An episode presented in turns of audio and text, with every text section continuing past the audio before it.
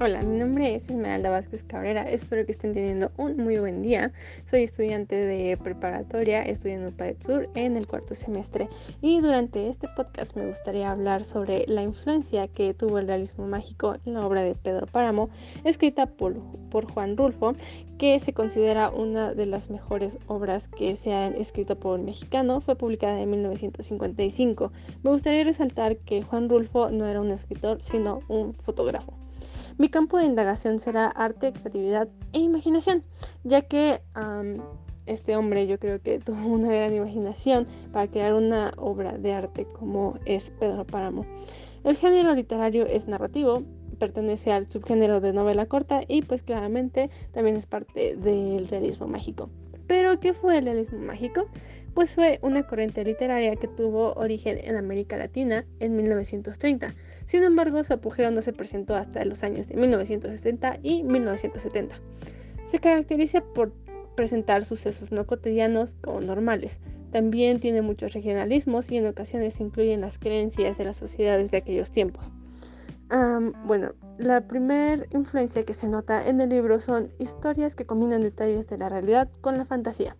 La realidad de Pedro Páramo es que existe una guerra y el libro pues fue escrito en un tiempo post-revolucionario y la fantasía del libro puede ser que pues hay muchas personas muertas que hablan y conviven con las personas que están como vivas o no sabes cuando las personas están muertas, cuando están vivas y entonces tienes como un pequeño shock en tu cabeza.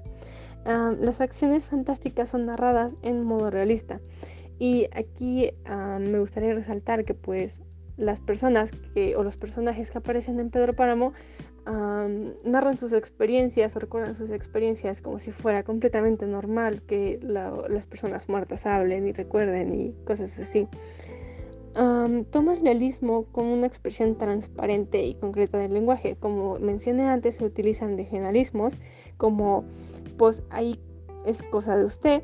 Ellos así se nombraban, así se nombraban. Entonces, el lenguaje que se utilizó para escribir Pedro Páramo, pues es con los regionalismos que existían en México durante esa época.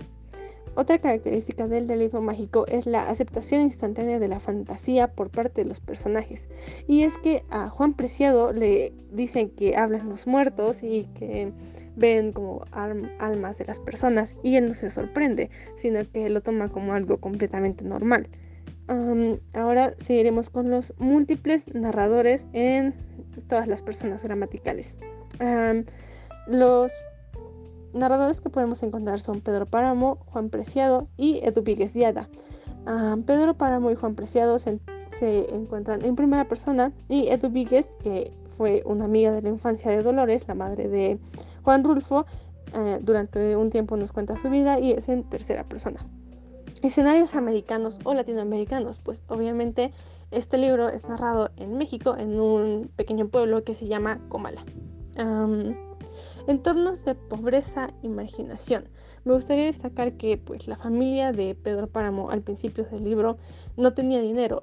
se habían quedado sin dinero porque habían hecho el entierro del abuelo de Pedro y pues tienen que incluso pedir fiado en algunas tiendas.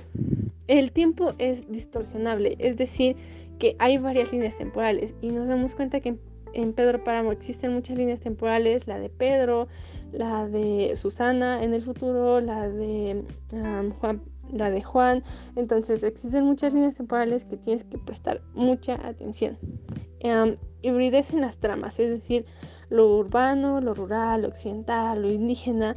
Y aquí podemos darnos cuenta porque hay muchas costumbres que se resaltan de las creencias que tenían las personas mexicanas en esos tiempos y también de que Juan Preciado llega de un pueblo que es más grande, que se llama Sayula, y pues va a Comala. también existe mayor importancia a lo, sensorial, es decir, a las supersticiones y todas estas cosas. Eh, cito que dice Inocencio Osorio, la luna está brava. Quiere decir que si era un tipo de brujo o algo así, Inocencio Osorio, entonces las personas creían todo lo que él decía. Y pues herramientas para llamar la atención sobre sobre críticas sociales o políticas, en este caso creo que podría ser la guerra cristera o el México por revolucionario, se hace una crítica a lo que estaba pasando, por lo que estaba pasando en México en ese tiempo y me gustaría hablar mucho más sobre este maravilloso libro y pues la influencia que recibe del realismo mágico. Sin embargo, ah, ya no tengo tiempo, así que concluiré.